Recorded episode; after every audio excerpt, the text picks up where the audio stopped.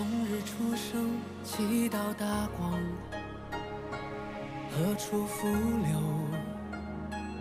一些汪洋。那我其实一直也有看一些商业类的书籍，嗯就是他们可以很好的培养我的商业化的想法。我觉得商业其实是个很有意思的东西，它并不像一些人觉得那么的，嗯，怎么说，呃，恶心或者说可怕之类的。我觉得它是个很有意思的一个事情，就跟我觉得他学，就跟我学舞蹈、学贝斯这些，他们的本质是一样的。我觉得他就是赚钱、商业，这他的他本质它也是一门艺术。我觉得就是对我而言有意思的点在于你怎么样有意思的去赚钱，而不是赚钱，因为这世界上赚钱的方法真的有太多了。嗯，就是要用一种自己还比较喜欢，然后他又能给别人带来价值的方式去赚钱。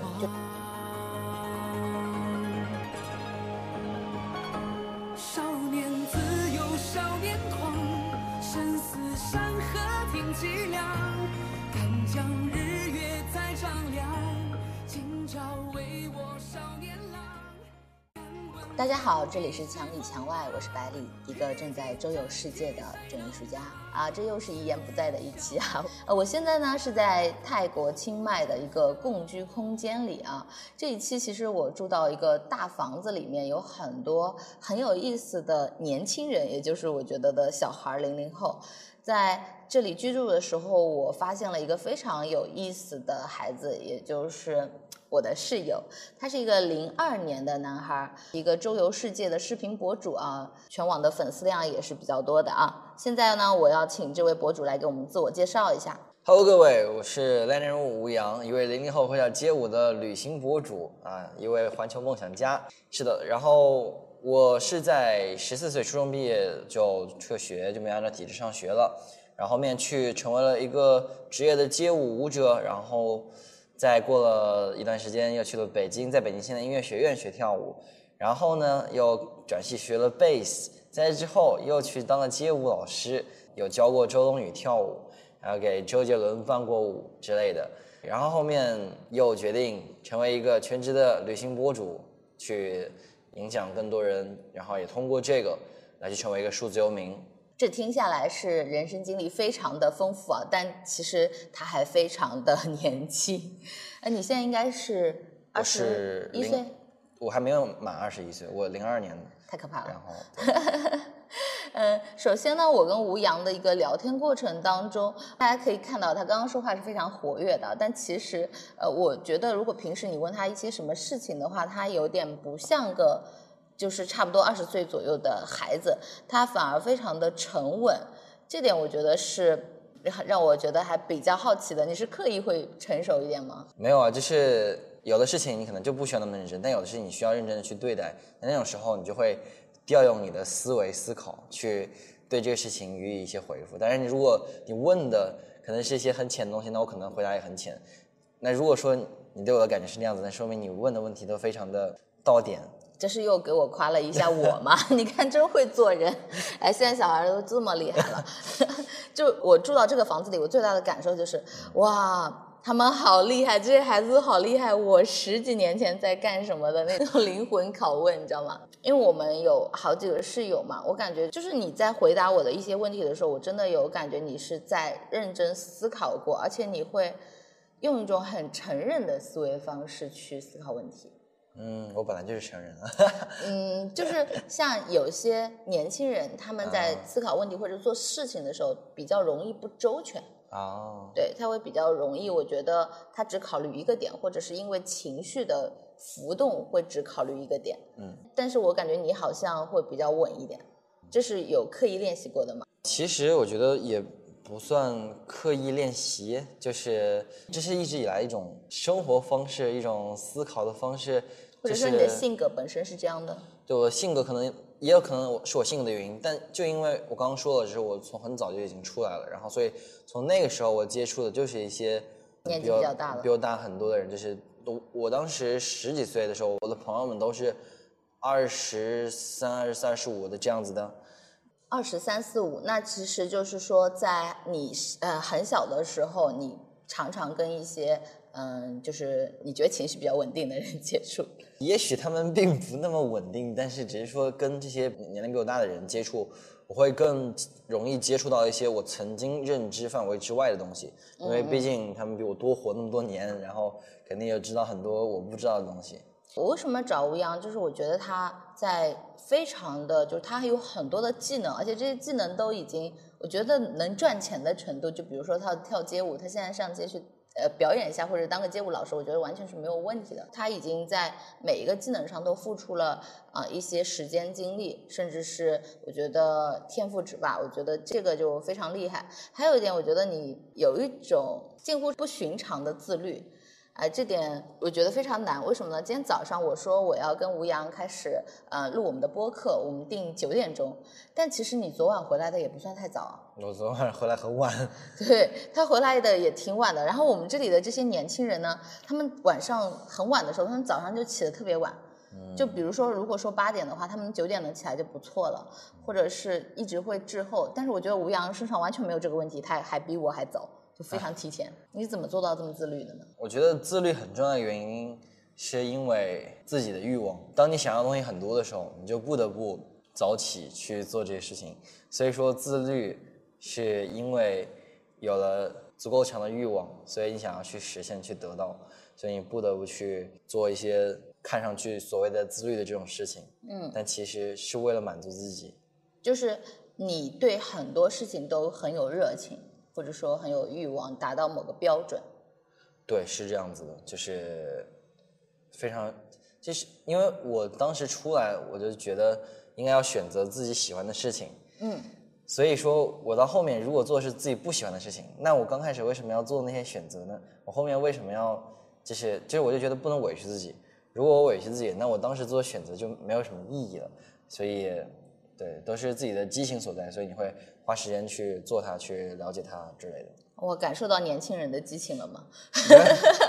就是我这段时间也出来了嘛，然后我的感觉就是我很慵懒，就是我没有，我反而是把自己放下来到一个停滞的一个状态。但是你的话，你就会有好多事情，就你很有热情，你又想做这个，又想做那个，然后你就有很多的精力。是的，那你现在的目标是什么呀？我现在目标啊，那就是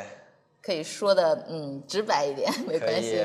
一个是我现在正在做的环球旅居，这是正在正在实行的事情，然后就是呃，可能拥有一定的粉丝量，比如比如说百万之类的啊，但是这个是也是比较，我觉得你肯定可以的。这个 这个是迟早的事情，看到 自信了吗？然然后对，然后就是能够挑战我自己今年的一个财务上的一个目标，嗯，是要达到一定的财务自由，就是啊、这个不知道可不可以说呢？就是我可以说。我要在一年之内挣到我人生中的第一个一百万。我的天，太厉害了！一年之内人生中的一百万，但是我觉得好像，嗯，也不是遥不可及啊，对你而言。我觉得只要你有这个目标，你所有都会冲这个去。我其实还是想一个新的系列，就是自己频道系列，就是三百六十五天，就我如何用三百六十五天挣到一百万。嗯，你我觉得你可能直接先做出来一百万就来了。笑死，可能是的，直接来个品牌赞助。现在的规律好像都是反推的，你有没有发现？特别是做自媒体的规律，你可能即使没有达到，但你觉得我先立个 flag，然后我先说出去了，可能宇宙都会来帮我实现。对啊，就是当，尤其是当大家看到这时候，大家会想办法去帮你。然后，对我觉得这就是这样子。哎，可以想象我们现在说话的这个人还没有满二十一岁吗？我觉得这一百万是很多呃三四十岁的人可能都还没有挣到的钱。我当然，我觉得就是大家如果这么去想、这么去做的话，肯定也是可以的。就是，嗯，我觉得这是一个信念的问题。对，就是它当然还有很多现实现实上面的难度，但是只要一个人在不停的想一个事情，他就有各种各样的方式可以达到那个目标。哇，你好坚定啊！因为我觉得很多人他们的迷茫是，他既想要这个，然后他又觉得，嗯，好像我没有能力，他可能就不会说他说我要往这个目标努力，他会直接就是啊、放弃吧，我可能又可以想想别的，就一直在这个转换的过程当中就是内耗。嗯，是的，就可能还是会有这样的情况出现啊。但你也会有，我我肯定也会有内耗的时候，因为毕竟做博主，有的时候你会数据不好，然后你会精神内耗，你会质疑自己之类的。你会很难过吗？呃，会，但是，但是你做博主，你经常经历这样的事情之后，当你再遇再次遇见的时候，你会觉得啊，又是这个状态出来了。那我知道这个很快会过去，我觉得也没有必要，就是因为你接下来博主时间还很长，你不可能每一个视频你都得让自己 emo 一下，我觉得就没有必要，就这个不好，就下一个做好就可以了。我非常能理解啊，就是虽然我也不是什么大的博主，因为我们在做播客嘛，就有一段时间它流量数据特别好的时候，你觉得哦蹭蹭蹭上涨，但是一旦你被这么涨过之后，你再回到就是比较平淡甚至是不怎么样的数据的时候，就像昨天就今天早上吧，我起来看了一下，我说嗯，好像没有涨多少的样子，就是就是这个数据很少。然后我就觉得，哎，我为什么会有？我就观察自己，我为什么会有这样的情绪？其实我在想，哎，我昨天也涨了将近可能三四十个粉丝，就是订阅嘛。我觉得起码我得到了这四十几个人的认可，我觉得这已经是很不容易了。可是我为什么会出现这样的心理？我今天早上还分析了一下，这很正常，这人性就是这样啊。你一旦就是被对吧，被这种包围过，你肯定会很难回到平稳的时候，你就会觉得好像是掉下来一样的。对，是这样子的。我觉得就是做自媒体就是这样，因为你涨粉的其实就如果靠日常涨粉，因为日常你可能就是每天都会涨那么一点点，但是真正的涨粉，真正想要到一个量级，就是它都是靠爆款出来的。对，是只有靠爆款涨粉才是涨粉，日常的涨粉就是那个。但是我觉得不能把这些粉丝，因为在网络上他们显示都是一个数字，嗯，但我觉得要用一个方式思考，就是这个数字背后都是一个真实的人。对，但去思考这个时候，你就觉得啊，又多了一个人来支持我，那我觉得这是很不错，就像你刚刚说的。是的，就是我觉得我们比较幸运的一点是，真的会有一些听友他们会过来加我，然后会给我发一些嗯，就是跟我真实的链接的话嘛。嗯，我觉得这个时候是很感动的。我先说一下这个无氧啊，我们面基的一个过程啊。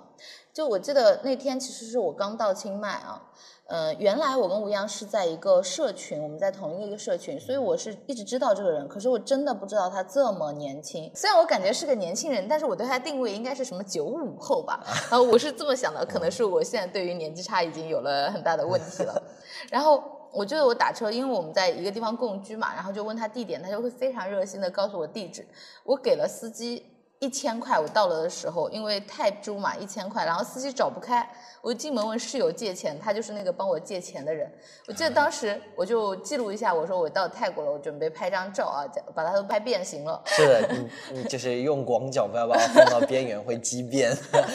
大家看到了没有？又讲了一个小技巧，我用广角拍了它，就是真的是畸变。各位用广角拍一定要把人放中间。对，然后把一个未来的百万博主给拍丑了。然后我就把这张照片发到我朋友圈，结果我有好几个学生跑过来问我，他说这个是不是吴阳？我在说，这已经都拍的这么畸形了，你都可以认得出来，真的是真爱。然后他就跟我说，他非常喜欢这个博主，呃，真的，他是他跑过来跟我讲，他非常喜欢这个博主。然后我那天就跟吴阳讲了这个事情，因为当你真实接触到这个人的时候，没有感觉他是一个很有距离感的视频博主的这个概念，那很好的一个，嗯，就是你真实生活当中遇见的一个朋友的感觉，反而是。对，是的。我觉得也就是那天，因为在那天你给我讲，就是你的，就你学生不是给拍视频发给你吗？嗯，视频里面就是要给吴阳蒸包子，就是他们在边蒸着包子，在边看我视频。我觉得我靠，就是想到世界的有某一个地方，然后有人在看着我的视频，在做这样的事情，我就真的觉得好有意义啊这个事情。然后在那之前，我就可能慢慢的，因为很久没有这样的反馈，我就觉得慢慢的觉得这些可能是数字吧。尽管我有时候告诉我他们还是人，但是。久了之后，你没有见到真实的一些东西来到你的生活之中，你觉得就是一个数字。但是那天之后，我又开始回到之前那种，他们都是一个个真实的人。然后可能有的人他并没有给我任何反馈，没有给我评论过，没有给我点赞，甚至没有给我关注，但是他们就是知道我就是在看我视频，那我觉得很好啊，就是。哇，我觉得问到现在啊，哦，就是跟吴阳聊到现在，我觉得非常有意思，这是一点。就是我现在做了一个非常年轻的未来百万博主，在我的面前啊，我要采访一下啊。吴阳当时跟我说他是十四岁辍学的时候，我就非常的惊讶，我就很奇怪的很想问一下，就是你为什么会在这么早的时候辍学呢？我辍学其实有个原因，就是当时初中毕业的时候，那会儿我其实成绩并不是很好。我当时的成绩只够上我们当时我们那个小县城的一个职高，就是那个职高，就是你感觉一上你就完蛋了那种。嗯，就是因为它里面风评特别差，然后各种就是抽烟打架，然后各种各样就那种反正各种负面消息，然后你就觉得那我不如不上。然后后面刚好那会儿我已经开始跳舞了，就是听到我们工作室的，就是街舞工作室的老师，他们就有说到那么一个学校在武汉，然后我就觉得，哎，我就了解一下，就是这个跳舞学校，那我觉得那就可以去。我跟我爸开始说这个事情，刚开始我跟我爸说的时候，我就想了很久，我在想他会不会直接就是说拒绝我，或者说就是说否定，说你不要搞这种东西。但是有意思点就在于，他听到之后不但没有立马否定，还引导我，就是说。你为什么想要做这个决定？然后之类的，就是最后呢，他觉得是可以让我去的，这就是说让我对自己选择负责，让我不要后悔就可以了。然后我觉得也是因为他同意，也是因为我当时说了一句话，就是无论怎么样，这个选择就是这条路，我就算跪着也要把它走完。就因为这是你自己选的。对。然后你爸当时问你，就是你为什么要去学跳舞的时候，或者说这个就是辍学这个选择的时候，你是怎么回答？因为我当时有个意识是觉得，如果我接下来按照正常的体制去上学，我可能呃接下来的六七年，我可能都是在学校里，我可能很难站出来，就是说我再怎么样，我也只是茫茫人海中的那么一个人，我可能很难做得很出众，嗯啊。因为至少当当时思考是这样子，然后但我觉得如果我选择跳舞的话，我可以很好的，就是因为它是我激情所在，我有信心我能够通过跳舞让别人看到我，那我就觉得这个事情更应该是我花时间去做的。一个是它是我激情所在，一个是它可以让我就是站出来，它还可以让你发光，还有它是你很想很喜欢的一个东西。是的，嗯，我觉得很少有嗯人在这么早就会。就是可能十四岁的时候，你就有这样比较多维的一个思考。我觉得这可能跟你的嗯家庭家庭教育分不开吧。因为我觉得你敢跟你爸爸去做这样的一个探讨啊，或者说你跟他提出这个嗯诉求，首先你父亲应该不是特别强制的吧？嗯。因为我觉得很多孩子，如果是我是生活在一个很强制的家庭，如果我的父母非常权威又压迫的话，我觉得我即使内心很有想法，我是不会去跟他们表达的，因为我害怕。对，确实就是如果家庭环境可能是这样的，他可能会，嗯，不会去表达，而且而是去隐藏自己的想法，想想觉得算了吧，可能他会不允许之类的，那我还是按照过去的该怎么样。那你的父亲当时就是支持了你去学舞蹈？他当时。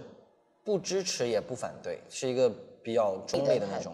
对，但是我妈呢，她是比较就是非常反对的，就是嗯，因为我妈非常就是求稳，但是呢，为什么我最后还是去了？她干她就是她其实干涉不了我的决定，就是他们那时候已经呃离婚很久了，所以说主要的决定权还是在我爸那儿。嗯，主要的决定权在你爸爸那儿，但是你爸当时是中立的呀。对啊，嗯，因为你坚持。对，就是他觉得可以让我去尝试，因为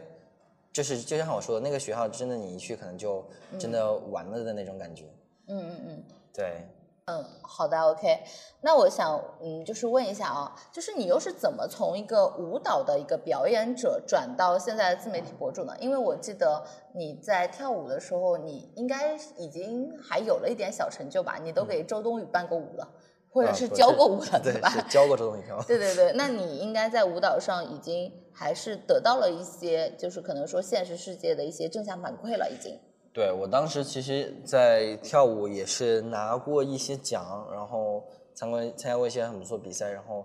也有那么一些有意思的经历了。对，那为什么想要做自媒体博主？我觉得是因为在疫情期间，当时其实我并没有决定做自媒体，我当时甚至都不知道那叫自媒体。我当时只是在疫情期间，我在老家，我非常的快乐。那但是看大家的状态也非常的，呃，焦虑、阴郁，然后或者说有压力重重的那种感觉，我就觉得，嗯，我觉得可以带给大家一些这个世界的美好的一面，甚至说把我的能量分享给大家。那我就当时开始做了一个系列，叫做微笑表达。但是就是，但但是我就想，嗯，如果只是说分享一些积极的话语的话，那我觉得可能对我而言，慢慢的会变得没有意思或者怎么样。然后想，那不如顺便练练英语口语。我就找，我就开始收集一些英语的积极的句子，然后我就开始录那个，同时呢还练了我镜头表现力啊，我当时觉得这个很有意思，所以我那段时间就是每天周更，周更是我现在完全无法企及的，我感觉我过去真的是神人，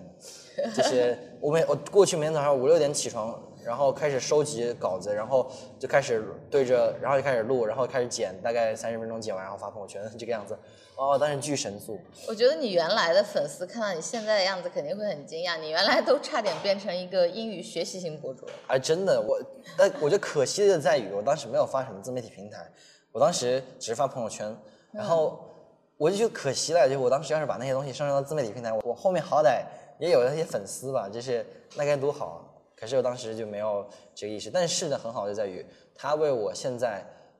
的镜头表现力提供了很好的基础，以及就是对就这些方面的能力。因为嗯、呃如果大家有兴趣，可以看一下吴阳的视频，他还是非常的放松，而且镜头表现力非常的强的一个博主。是的，我也觉得。六六六六六六，哎，那你我想问一下，就是你原来在跳舞的时候的那个收入，跟你现在自媒体收入比的话，应该还是有差距的不？那还是很有差距。那你原来跳舞的时候应该也还可以吧？跳舞的时候还可以，因为我当时我的在舞蹈方面的收入，在北京的街舞圈来说算是还可以的了，就是一节课一个小时三百元，当时一周可能是十四个小时，十四节课，我大概算了一下，一个月应该是一万二，差不多一万二，还是甚至有的时候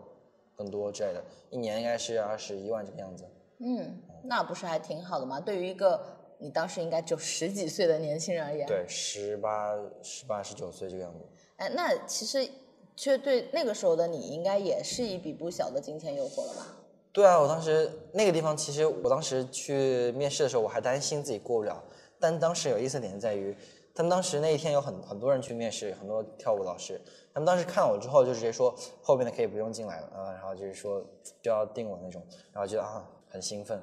OK，那你在就是从一个舞蹈博主转到一个自媒体博主的时候，除了你内心想带给别人一点什么，那有没有就是一个契机呢？因为我看吴阳哦，他现在做这个自媒体其实是非常的，我觉得非常的累的，因为他有好多的设备，那这些前期投入都还是挺大的，就而且他的设备非常的专业，就感觉应该是花了不小成本投入的样子的。对，是的，这些啊、当然可能前期的投入是比较大，但是呢，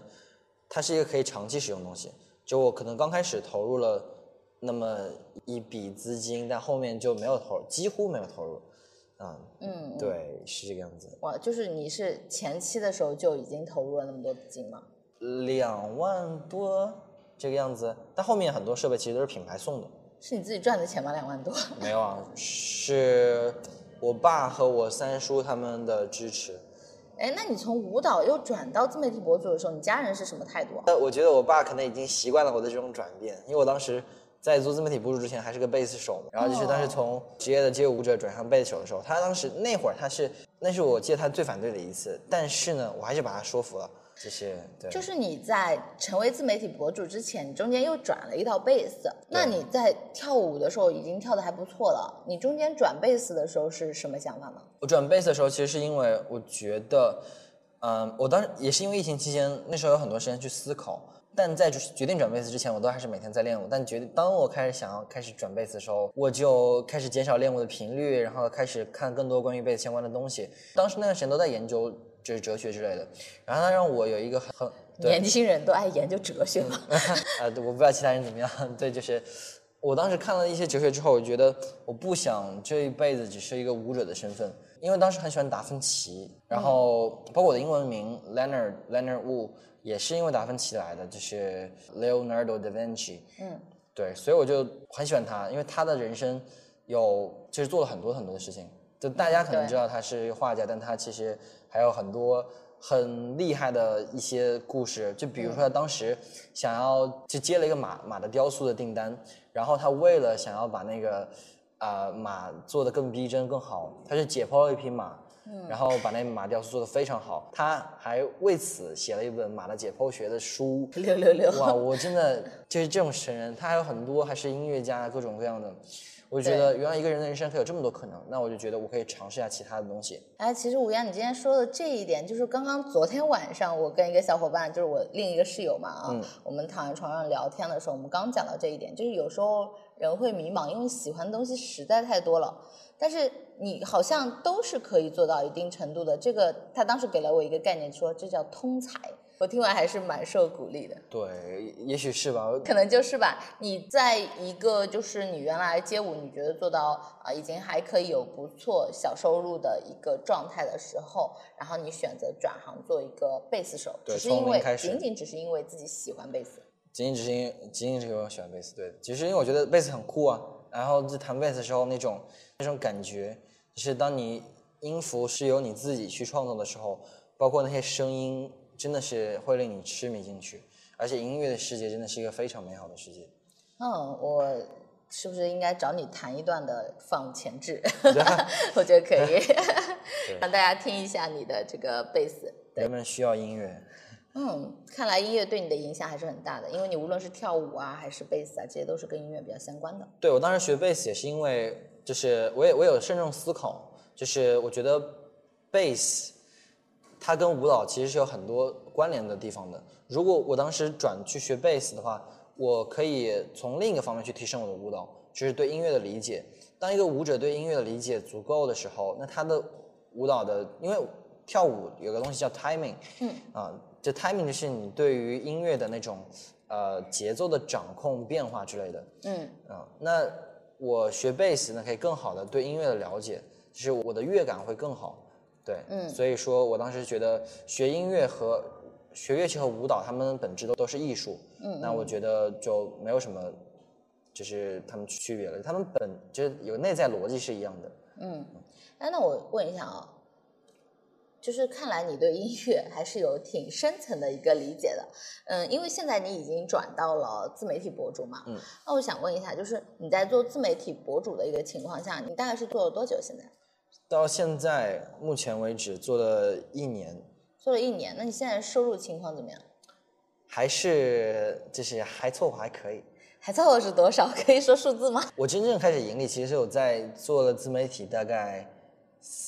四五个月差不多，嗯，然后从就如果真正从那会儿到现在，应该是不到一年的时间，现在可能有十万应该有了。哇，好厉害！就是在一个做自媒体数据的一个嗯一个情况下来说，你这个都算是比较好的路了。因为很多人他做，即使做到了几十万粉丝啊，不一定他的变现有那么快。对，因为我其实一直也有看一些商业类的书籍，嗯就是他们可以很好的培养我的商业化的想法。我觉得商业其实是个很有意思的东西，它并不像一些人觉得那么的，嗯，怎么说，呃，恶心或者说可怕之类的。我觉得它是个很有意思的一个事情，就跟我觉得他学，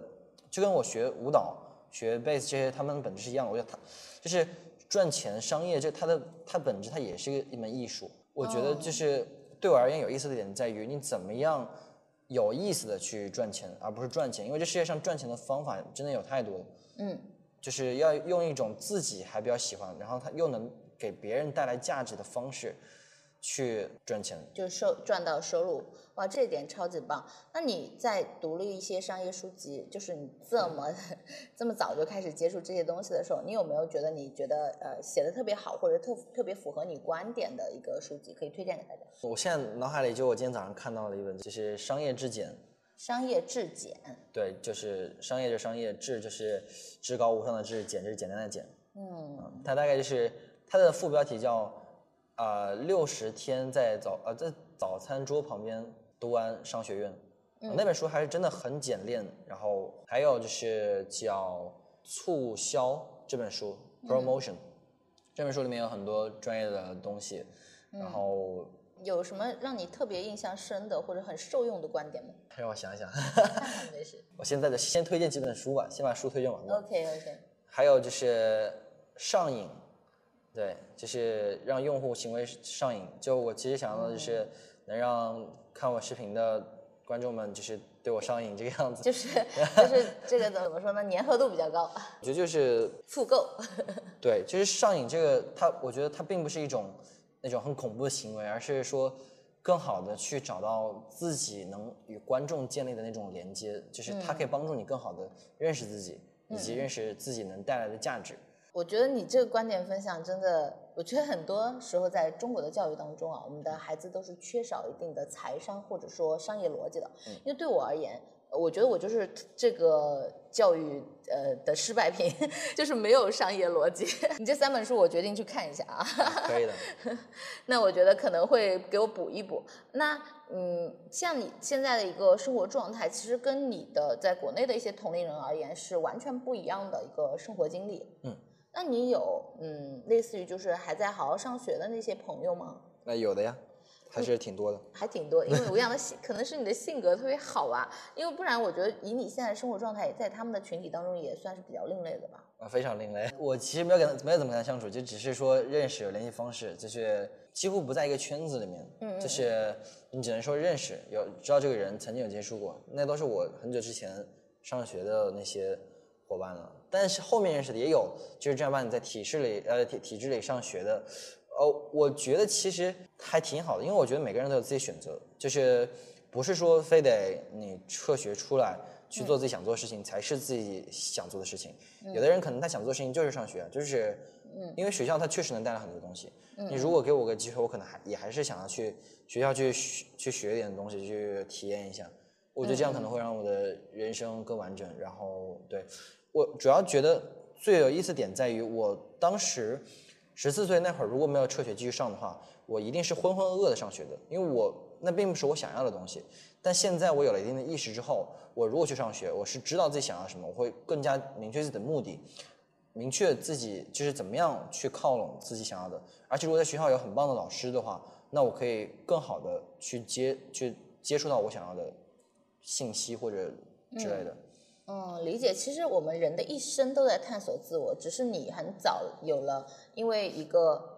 其实我觉得上帝他给你一些指引，就比如说你在遇见挫折的时候，就比如说你的中考不好，嗯，你觉得我可能要去一个不太好的地方，那可能只是上帝让你拐个弯儿，他可能就是嗯让你辍学了，换了一条路的一个契机而已。哦。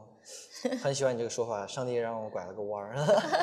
对，就是你碰见一些不太好挫折，因为在常人看来，就比如说你进了那个职高，你可能在当地的人的一个价值观，因为我自己是做职高老师的嘛，我就很清楚有很多嗯当地的价值观，他会觉得嗯职高的孩子就可能这辈子就没有希望了，或者可能就那样了，然后在里面就是无所事事的消磨时光。呃，我今天为什么一定要找吴阳聊这个话题呢？因为我自己的学生那个时候也是这个年纪嘛，然后我就会觉得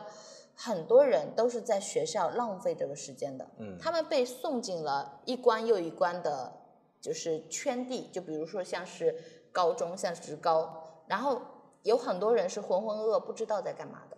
嗯，特别是职高的孩子，他们失去了目标，又失去了社会的价值认同感和肯定感。对。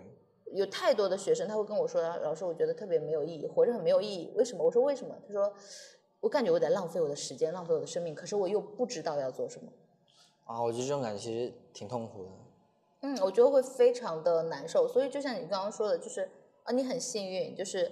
当然你也有付你的付出和努力。你很幸运的是在于你啊清楚自己的选择之后，你去做这个选择，且你还获得了。家人的支持，对，我觉得确实，如果从这方面想的话，是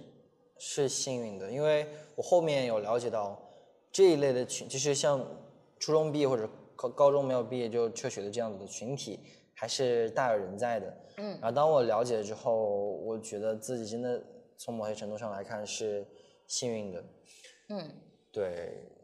因为这不是一条好走的路，你尽早的辍学，其实你就跟社会的发展规律它是呃违背的，就是教学规律嘛。对。那而且你很难有一些很好的借鉴，且还很难有这么自律的一个就是让自己精进的方式。嗯，我觉得很重要一个能力就是叫自省，就要不断的，因为你出来之后你是非常自由的。当你呃，我就有一个意识说，如果你选择了这种更为自由的路，然后你走毁了。就是你把它走走没了，那就怎么说，那就没了。就是说，还不如去做之前那种中规中矩的路，你可能还有点保障。所以说，要选择这条路，有一个很重要的就是说，你要不停的自省，去不停的去跟自己对话，去反思，然后去改进之类的，然后你才能就是一步一步的，就是走起来走稳。因为中途你经常是一个人的独处时间，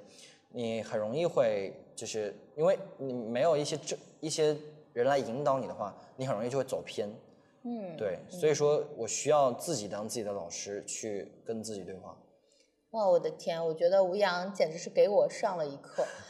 因为我也是进入到嗯，就是在离职状态。我非常明白你刚刚说的，就是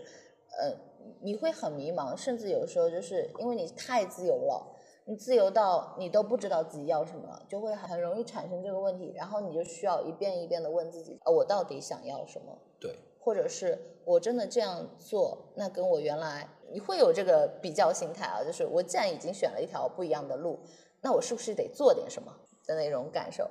哦，我觉得你非常的有一些深度的思考吧，因为我觉得如果你一直在内省的话，你会就自己的一个自身处境出发而去做一些深度的思考，这也是我觉得现在呃可能在寻常的教学。方式当中的一些孩子所欠缺的，因为有一些我知道，大部分的我们的一个教学方式会让你失去对自己提问的能力。嗯，是的。OK，那说了这么多，你满意你现在的生活状态吗？呃，我觉得挺满意的，就 everything is pretty good。like 对，就是你会觉得一切都是你想要的，就是你住在一个还不错的、舒适的一个房子，就是你有地方睡，然后有你想吃东西的时候你可以吃东西，想喝水的时候你喝水，然后就是之类的，然后你还有一些有意思的朋友，你还可以遇见一些有意思新鲜事儿。嗯嗯，然后你还做着自己喜欢的事情，一切都非常的叫什么本自具足，就是这种感觉。嗯嗯嗯，嗯，就一切都非常的平和美好，我觉得这是足够，而且一直都是这样子。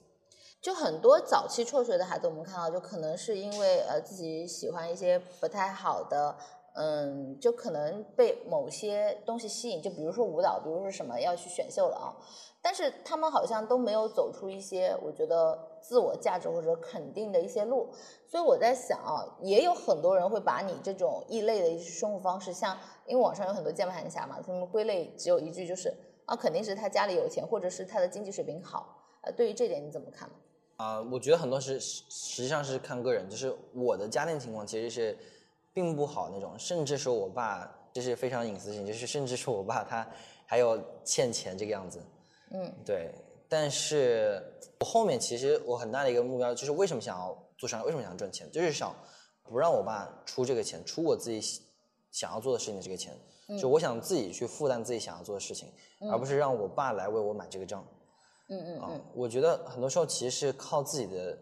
努力的转变，包括我为什么那么早就想要去教课去赚钱，就是我第一我第一份收入其实是在我十五岁、十六岁那会儿，嗯嗯，我记得当时有个暑假，我那个暑假就赚了一万多块钱，我当时觉得我靠，真的太多钱了，